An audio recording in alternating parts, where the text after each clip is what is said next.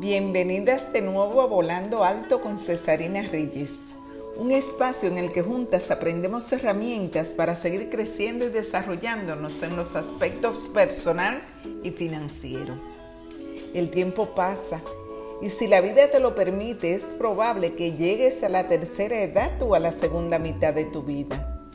Piensa futuro al pasar los años.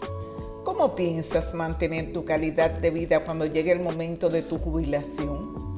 ¿O no esté acta para laborar o sufras de alguna enfermedad? Y aunque tus hijos y familiares o algún plan de pensiones puedan ser las primeras respuestas, no son las más adecuadas. Cada vez la vida es más costosa y prever las finanzas se hace más valioso y necesario. ¿Sabía que las decisiones financieras que tomes hoy son las que determinarán tu estado económico en esta etapa? Esta es la razón por la que siempre recomiendo visualizarse a largo plazo en el aspecto financiero. Hoy te comparto algunas herramientas y consejos que te ayudarán a crear un colchón económico para tu llegada a la segunda mitad de tu vida. Número 1 el ahorro es la herramienta financiera por excelencia. Hacer del ahorro un hábito hará más fácil la buena administración de los recursos y esto tu bolsillo lo agradecerá hoy y lo agradecerá después. Y recuerda, el ahorro va más allá del simple hecho de guardar dinero. El verdadero ahorro es el que te permite aumentarlo, disminuyendo pequeños y grandes gastos de manera continua. Número 2. Invierte y crea fuentes de ingresos pasivos. ¿Por qué ahorrar no basta? La inflación es una realidad que cada día abraza más a las finanzas personales.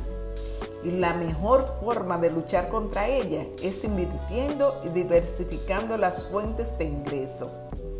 Asimismo, las fuentes de ingresos pasivos serán tu mejor aliada si llega un momento en el que no tengas la posibilidad de trabajar. Un buen ejemplo de un ingreso pasivo es la compra de una propiedad por la que luego recibas un monto por su alquiler. Número 3. Investiga sobre planes de pensiones. En muchos países ya existe plan de pensión mediante la seguridad social. Sin embargo, existen muchas entidades o instituciones que te ofrecen diversas facilidades y oportunidades para obtener una buena pensión.